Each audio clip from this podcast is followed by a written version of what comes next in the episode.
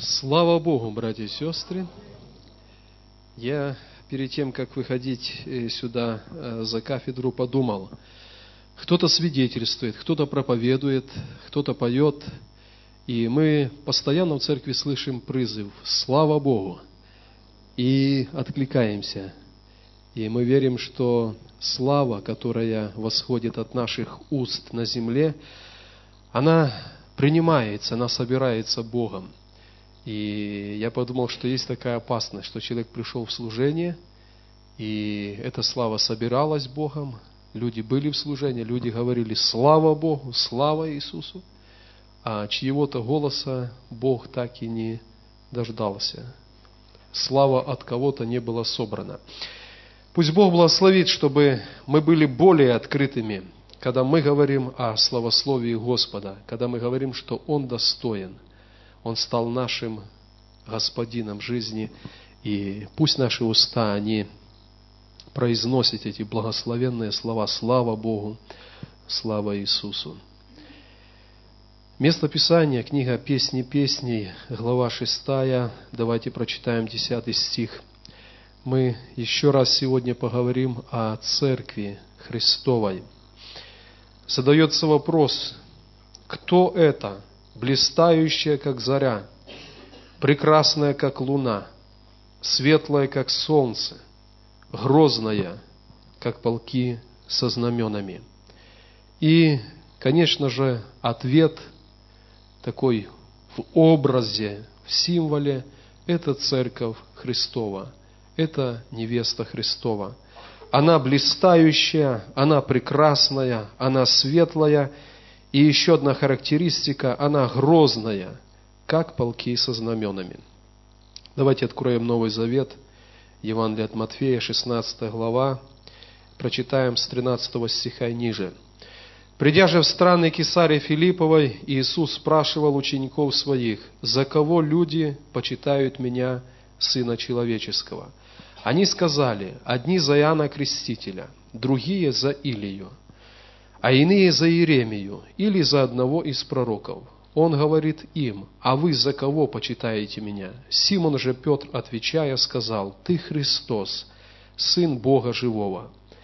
Тогда Иисус сказал ему в ответ, «Блажен ты, Симон, сын Ионин, потому что не плоть и кровь открыли тебе это».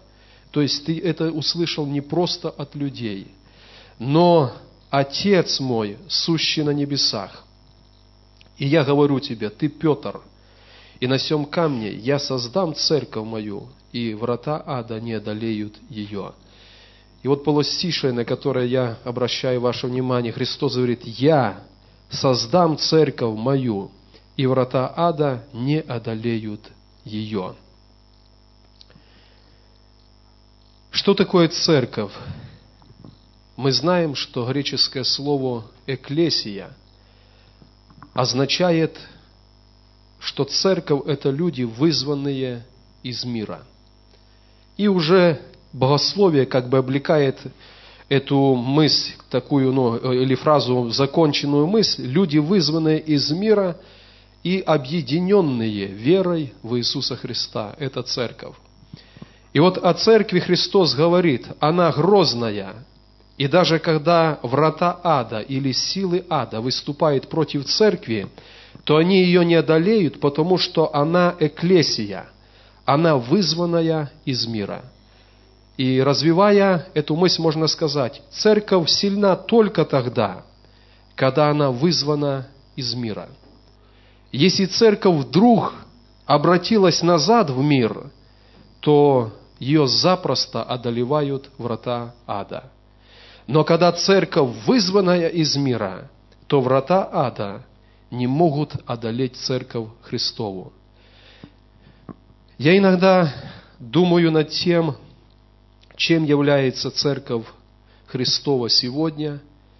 И, наверное, когда мы можем видеть, когда в церковь вдруг входит какая-то ложь, сквернословие, какой-то блуд, клевета, это признаки, что церковь побеждается силами ада. Потому что если она отделенная, вызвана из мира, то написано, врата ада не одолеют ее.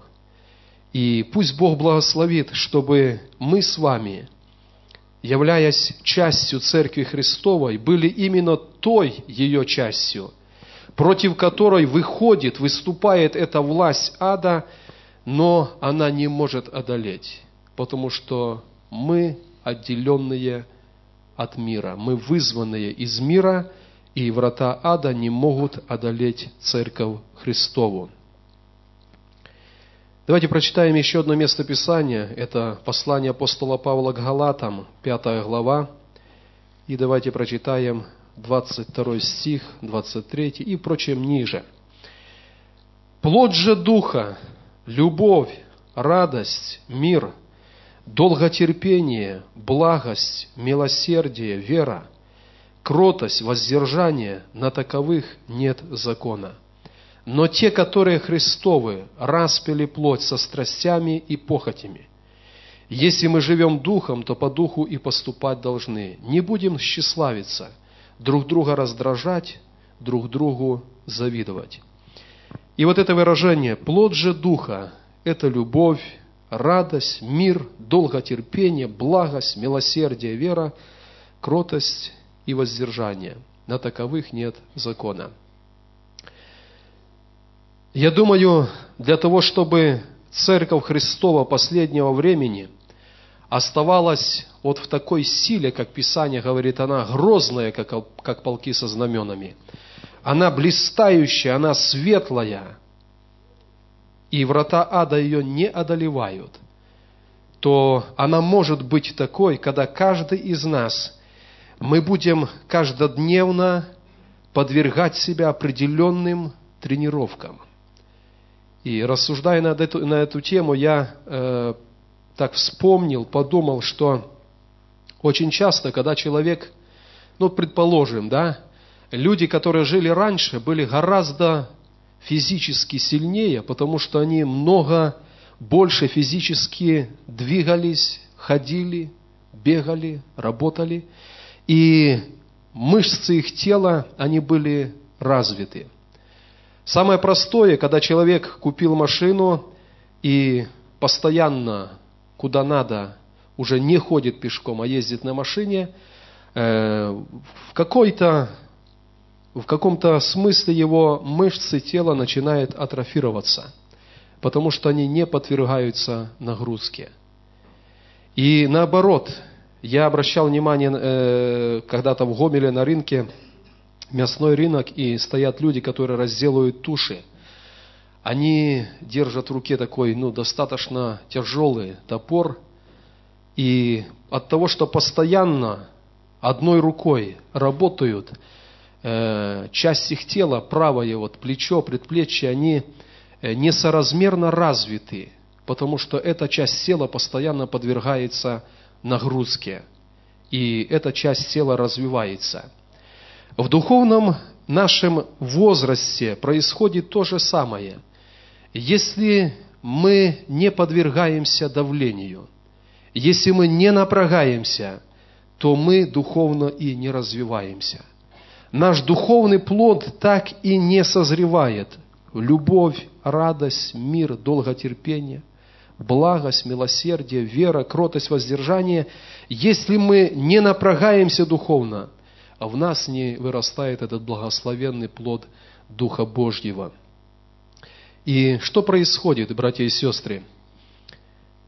Иногда человек даже может менять несколько церквей, и только потому, что Бог постоянно его ставит перед определенным таким моментом, когда, ну, предположим, в его жизни должно вырасти долготерпение.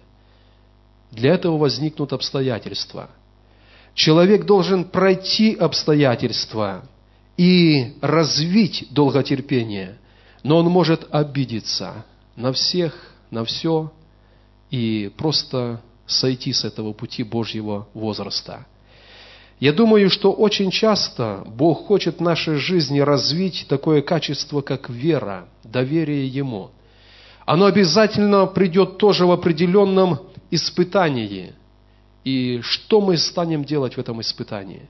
Мы останемся больше пребывать в молитве, в доверии к Богу или мы будем искать какие-то пути, через которые так никогда и не вырастет наша вера в Бога. Развивается только то, что подвергается определенному давлению, определенной нагрузке. И если мы понимаем, что проблема нашего характера – это мало терпения, тогда мы должны упражнять себя, чтобы у нас было терпение.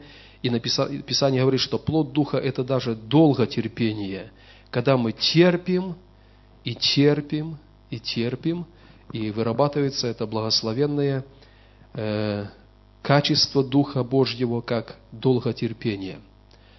Очень часто, когда люди этого мира смотрят на верующего человека, то они не понимают его, потому что по мирским меркам, по мирским понятиям надо искать выход, надо искать, может быть, связи, надо искать еще, еще что-то, а человек, молясь Богу, он продолжает ожидать. И через это Бог в его духе производит этот плод долготерпения, производит благость, производит милосердие, производит веру, и написано кротость и воздержание. Для таких людей не надо закон, закон Духа внутри их сердец. Пусть Бог благословит нас, братья и сестры, чтобы мы понимали, когда мы познали Христа – для того, чтобы стать церковью, которой врата ада не одолеют, то наша жизнь, наш характер, наши чувствования, они должны подвергаться определенным нагрузкам. И все это только с одной целью, чтобы духовно мы стали сильнее. И там, где у кого-то нет терпения, у нас она есть.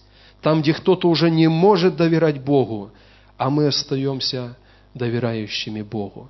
Там, где человек вскипает, у него уже нет кротости и воздержания, а у нас есть кротость и воздержание. И вот эти духовные качества, можно сказать, эти духовные мышцы, пусть они будут особо развитыми в церкви Господней.